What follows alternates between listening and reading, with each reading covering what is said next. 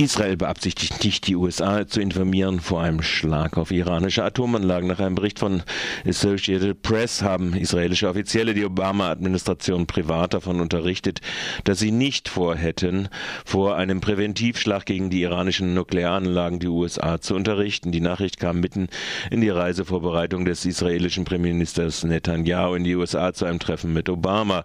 Beide sollen auf einer Konferenz des APEC, des American Israel Public Affairs Committees, Reden halten. Dabei wird von Obama nach der Washington Post eine kraftvollere Beschreibung der militärischen Optionen gegen den Iran erwartet und zwar in seiner Rede am Sonntag und es sei auch von ihm geplant. Eine Reihe von Organisationen haben mittlerweile Proteste gegen die Konferenz unter dem Motto Occupy APEC angekündigt verschärfte Repression im Iran. Im Iran wird am 2. März das Parlament neu gewählt. Im Vorfeld der Wahl hat das Regime in Teheran die Verfolgung von Oppositionellen deutlich verschärft. Das dokumentiert ein Bericht von Amnesty International, der am Dienstag veröffentlicht worden ist. Proteste wie nach der Präsidentenwahl 2009 sollen offensichtlich mit allen Mitteln verhindert werden, stellt Amnesty International fest. Der, der Iran-Experte von Amnesty, Dieter Karg, spricht von einer regelrechten Verfolgungswelle die Anwälte, Studenten, Journalisten, Oppositionspolitiker und ihre Familien, aber auch Angehörige religiöser und ethnischer Minderheiten, Filmregisseure, Schauspieler und Menschen, die Kontakte ins Ausland haben, betrifft. Die iranischen Behörden haben laut Amnesty auch neue Überwachungsmaßnahmen eingeführt. Zitat, eine neu geschaffene Cyberpolizei zwingt seit vergangenem Monat die Besitzer von Internetcafés Überwachungskameras zu installieren und die Identität der Internet-User festzuhalten, so karg. Gleichzeitig steigte die Anzahl der öffentlich vollstreckten Todesurteile im Iran. So seien 2011 viermal mehr Menschen öffentlich hingerichtet worden als 2010.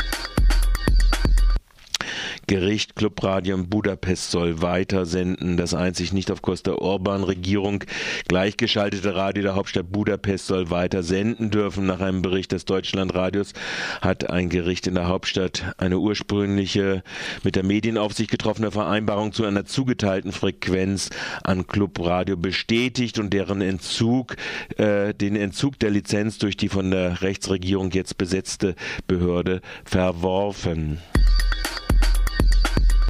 Honduras Kirche fordert Reform des Polizeiapparats. Die honduranische Bischofskonferenz fordert eine tiefgreifende und schnelle Reform der nationalen Polizei. Wie aus internem Papier hervorgeht, das den honduranischen Medien zitieren, machen die katholische Kirche des mittelamerikanischen Landesmitglieder des Polizeiapparats für zahlreiche Straftaten verantwortlich. Die nationale Polizei ist in einige Vorfälle verwickelt. Einige davon sind besonders abscheulich und einige wurden von dieser Institution sogar direkt ausgeübt, heißt es in dem Arbeitspapier, das der Tageszeitung Zeitung La Tribuna vorliegt. Es sei eine Kultur entstanden, die, der, die die Ungerechtigkeit fördert und Gewalt ungestraft lässt. Gewalt sei zu einem akzeptierten Mittel des sozialen Wettbewerbs in der Gesellschaft geworden.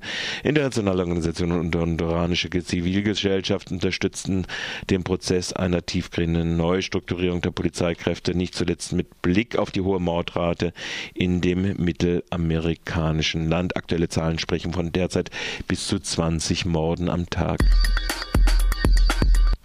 kolumbianische Oppositionsführerin gegen Freihandelsabkommen. Die kolumbianische Oppositionsführerin Clara López Obregón hat sich vor dem Europäischen Parlament kritisch zum geplanten Freihandelsabkommen der EU mit Kolumbien geäußert. Die Vorsitzende der größten kolumbianischen Oppositionspartei Polo Democrático Alternativo sprach bei der Anhörung davon, dass Kolumbien für ein solches Abkommen noch nicht bereit sei. Das wirtschaftliche Ungleichgewichte zwischen dem Land und der Europäischen Union sei zu enorm. Lopez bezog sich dabei vor allem auf die gravierenden Probleme Kolumbiens im Bereich der Menschen- und Arbeitnehmerrechte. Außerdem beklagte die Politikerin, dass das Abkommen die Standpunkte sozialer Bewegungen der indigenen Bevölkerung nicht mit einbeziehe. Dadurch ergebe sich ein Vertrag, der vor allem europäischen Großunternehmen dabei nützen würde, sich den kolumbianischen Markt zu erschließen. Den Menschen im Lande würde das kaum helfen. Im Gegenteil, wichtige Bereiche der Industrie und Landwirtschaft würden nachhaltig negativ betroffen. Die nächste Anhörung des Europäischen Parlaments bezüglich des Handelsabkommens findet diesen Donnerstag statt. Dort wird auch Peranisch, die peruanische Vizepräsidentin Marisol Espinosa erwartet. Die endgültige Abstimmung im Handelsausschuss und im Parlament sind für Juni und September geplant. 500 Anträge zum Einsatz von Drohnen gestellt. In den vergangenen zwei Jahren sind mehr als 500 Anträge zum Einsatz von unbemannten Flut Luftfahrtsystemen, sogenannten Drohnen, gestellt worden. Dies teilt die Bundesregierung in ihrer Antwort auf eine kleine Anfrage der Fraktion Die Linke mit. Die Tendenz sei steigend. Andere Stelle waren laut Regierung vorwiegend gewerbliche Stellen, Ingenieurbüros, Filmproduktionsfirmen, aber auch Hochschulen, Privatpersonen und das Technische Hilfswerk. Die überwiegende Anzahl dieser Anträge sei positiv beschieden worden, heißt es weiter. Dabei seien sowohl allgemein als auch Einzelerlaubnisse erteilt worden. Die Bundeswehr hat laut Bundesregierung verschiedene Systeme im Einsatz. Davon würden 70 Drohnen des Heeres im ISAF-Einsatz in Afghanistan verwendet. Konkrete Informationen zur aktuellen Anzahl der Stationierungen würden aus Sicherheitsgründen nicht veröffentlicht werden, äh, könnten jedoch bei Bedarf den entsprechenden berechtigten Personenkreis zur Einsicht bereitgestellt werden, heißt es in der Antwort der Bundesregierung. 191 Straftaten mit antisemitischem Hintergrund im vierten Quartal 2011 gemeldet. Im vierten Quartal vergangenen Jahres sind in Deutschland laut Bundesregierung insgesamt 191 Straftaten mit antisemitischem Hintergrund gemeldet worden. Das sind zwei pro Tag. Darunter war eine Gewalttat und 51 Propagandadelikte, wie aus der Antwort der Bundesregierung auf eine kleine Anfrage der Fraktion Die Linke hervorgeht. Menschen seien dabei nicht verletzt worden.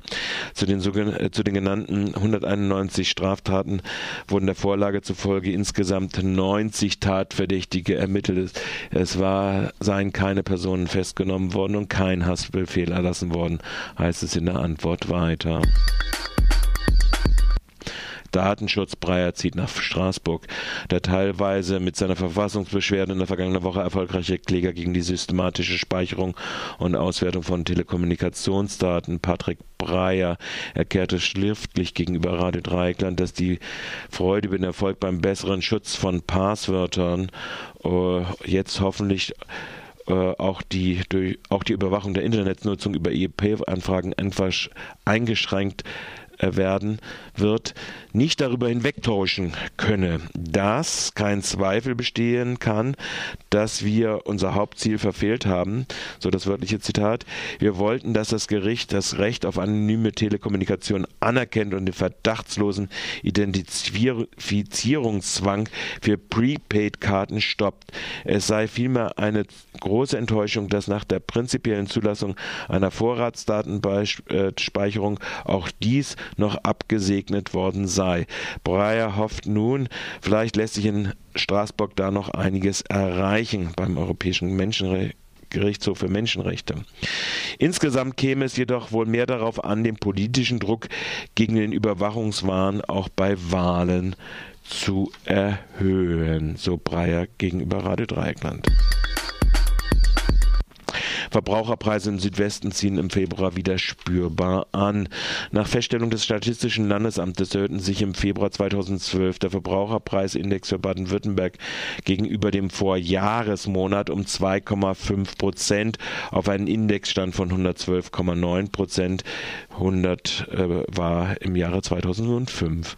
Im Vergleich zum Januar plus 2,2 Prozent war da der Preisanstieg gegenüber dem Vorjahr, hat damit das Tempo des Preisanstiegs weiter zugelegt. Gegenüber dem Vormonat stiegen die Preise um 0,9 Prozent. Deutlich zugelegt haben binnen Jahresfrist die Preise für Heizöl 19,5 Prozent und Kraftstoffe 9,8 Prozent.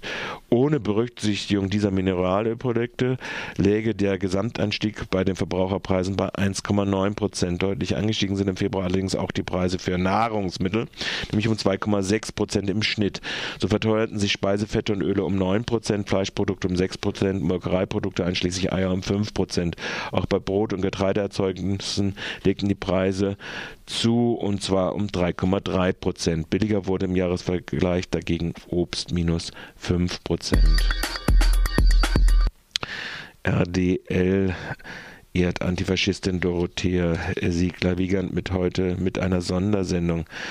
Sonntagnacht verstarb im Alter von 92 Jahren Dorothea Siegler-Wiegand. Die Offenburgerin führte ein Leben voll Liebe, Leidenschaft und Engagement gegen Faschismus, Antisemitismus, Rassismus und Intoleranz. Rate Dreiklang wiederholt anlässlich ihres Todes eine Aufzeichnung ihres Zeitzeugenvortrages Leben und Schicksal der Familie Wiegand in Offenburg. Dorothea Siegler-Wiegand hielt diesen am 6. Oktober 2009 im Rahmen der Veranstaltungsreihe aus erster Hand.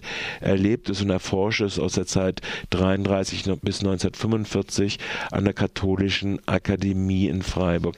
Der Sendetermin ist heute Abend, Mittwoch, den 29. Februar um 20 Uhr. Die Wiederholung wird morgen, Donnerstag am 1. März um 13 Uhr sein.